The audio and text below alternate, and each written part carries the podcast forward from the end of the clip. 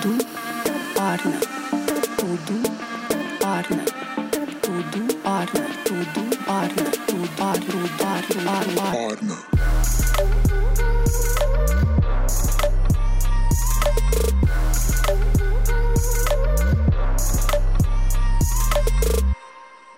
Oi, peço Débora Alcântara aqui com vocês e hoje eu vou falar sobre cultura organizacional. Débora, você vem com cada coisa, o que, que é isso? Peço cultura organizacional nada mais é do que a essência da sua organização ou de qualquer organização, na verdade, né? Em que todos os valores, os pilares, eles estão lá, mas não estampados numa parede escrito missão, visão, valores ou no site bonito para todo mundo ver. Não, é o dia a dia. É como as pessoas se comportam, é como seu time age, é como a equipe está entrosada, o nível de produtividade, é o clima organizacional. Tudo isso faz parte da cultura, é a essência. Muito da essência de uma cultura organizacional, ela vem dos valores dos fundadores da organização, né? Então, por exemplo, muito do que está enraizado dentro da cultura aqui do grupo Orna são os valores que eu, a Bárbara e a Júlia, a gente tem que são valores importantes. Mas, gente, o grande desafio de uma cultura organizacional é que se você não está atento a isso, se você não presta atenção na cultura e esquece que isso é algo importante, que isso está sendo construído ali dentro de uma empresa, você simplesmente pode deixar a coisa acontecer e daqui a pouco existem certos padrões em que os hábitos de todo aquele grupo acaba se fazendo e não necessariamente era o caminho em que você imaginava, que você gostaria que a sua organização tivesse tomado. E tem muitas empresas, inclusive, que tem lá uma cultura organizacional enraizadíssima e daí um dia, né, vem um RP lá, faz uma pesquisa de clima organizacional e tal, e eles, caramba, a gente precisa de um RP para cuidar da comunicação interna, para cuidar do público externo, e de repente vê que muita coisa está enraizada e até você começar a mudar uma cultura, como eu pego um povo qualquer que tenha uma determinada cultura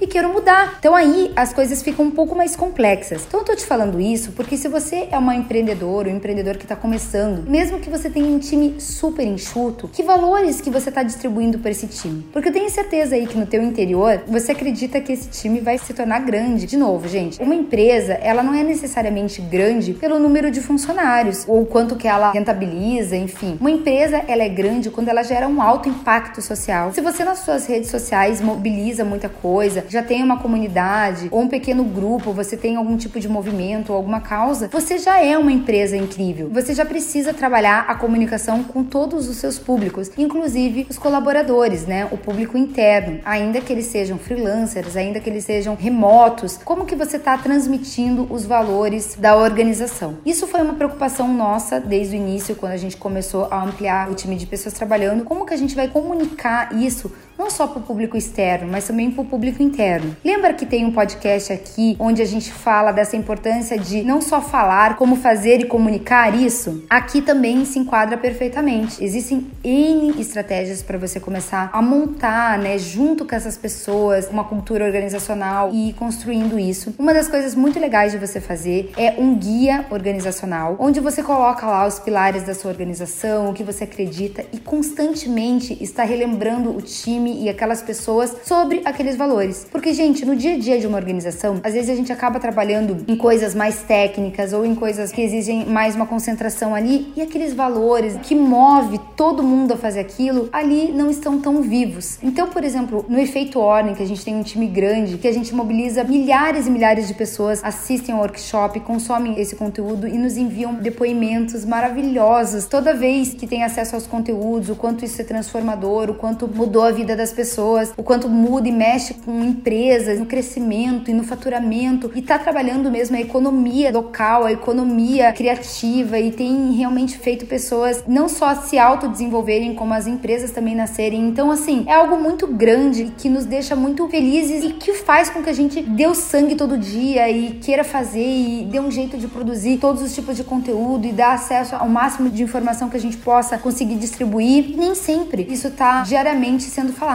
Então, o que, que a gente percebe? Caramba, a gente precisa estar tá sempre criando um canal no Slack com depoimentos, com as notícias do que está acontecendo, trazendo as novidades, relembrando os valores da organização e o que a gente espera de cada um, as expectativas, alinhando tudo isso. Então, essa é uma sugestão bem legal de trabalhar e a gente está aqui nesse momento, né, trabalhando nesse guia organizacional. E existe um livro muito legal que é chamado O Estilo Disney. Já tem um tempo que eu li, mas algo que me impressionou muito nesse livro foi essa questão na parte de gestão da Disney, que o Walt Disney sempre teve essa preocupação constante em trazer os valores e os pilares para todas as pessoas da organização. E uma palavra que me fica muito forte na mente, que ele fala assim: o trabalho de transmitir esses valores e esses pilares e construir essa cultura de encantamento dos convidados, do parque e tudo que eles acreditam é incansável. Eles ficam batendo na tecla todos os dias,